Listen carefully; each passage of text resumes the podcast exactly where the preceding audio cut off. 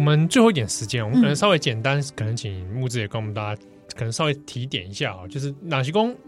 一般人哦，嗯，可能有察觉到，哎、欸，我其实有些反应是来自羞辱创伤，是。啊，有有开始察觉了，那我可以做些什么，嗯，去平复，或者说我进一步去改进。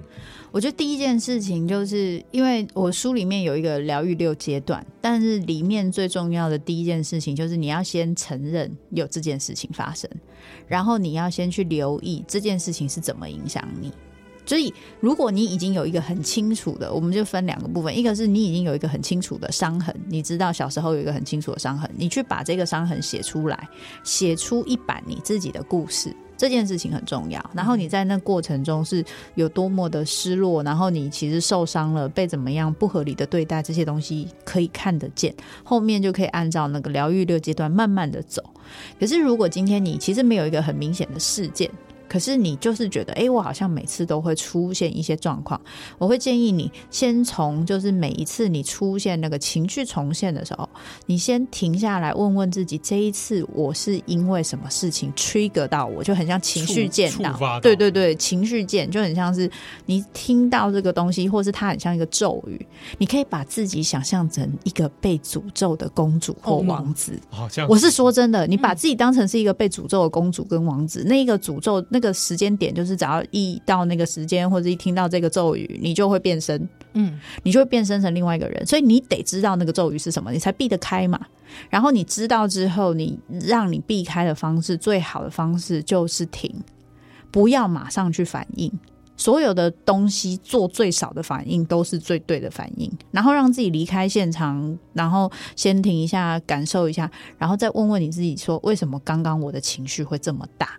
嗯，这件事情只要你有办法停第一次，你就有机会停第二次，然后慢慢的你就有机会开始用不同的防，就是防卫机转，就当成你的生存策略，你的生存以前的技巧就是要这样做，你现在就是训练第二专场。让你可以用不同的方式，而且有效的去反映这件事情，这个东西是需要训练的。了解，因为刚才木子有讲到说，每一个人面对创伤的反应是不一样，有些人是攻击，那这时候你停一下，对，包括你，你可能选择是逃跑，对，那你也要停一下，停一下，对，先不要跑，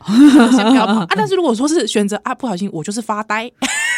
发呆这件事情，你停一下的意思，后面我都是希望你还是可以知道一下，你刚刚为什么会有这些情绪反应。包括发呆。其实我觉得最麻烦的是习惯把情绪关掉的人，就是你刚刚说，我觉得这个是最麻烦的，因为他根本来不及反应，他的那个情绪就会，就是他里面有一个一个纠察队，有一个防火墙，就是说有危险，然后帮你就全部关掉，就全关了，然后。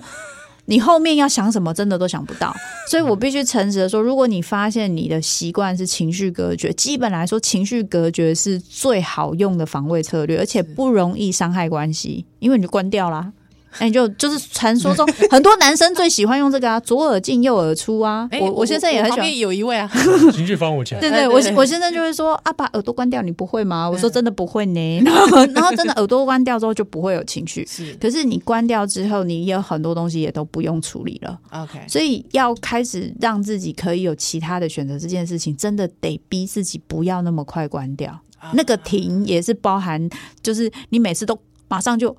关门放狗，就是你要关门那个瞬间，你要跟自己说先停一下，不要关那么快。对是是，先停。好，那之后呢？下一步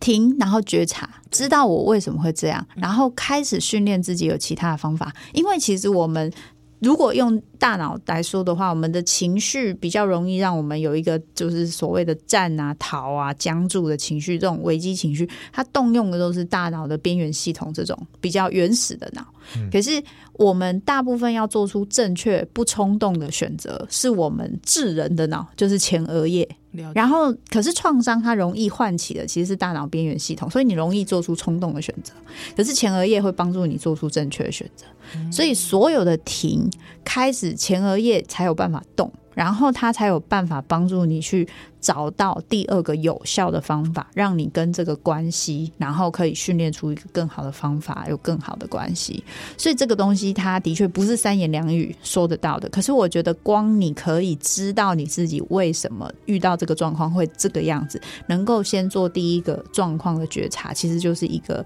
很重要的一步。是，好啊，哪些公选未来的要该熬比亚，你也在做下面也哎，拜托哎大家，这个是真的是我自己非常推荐这本书。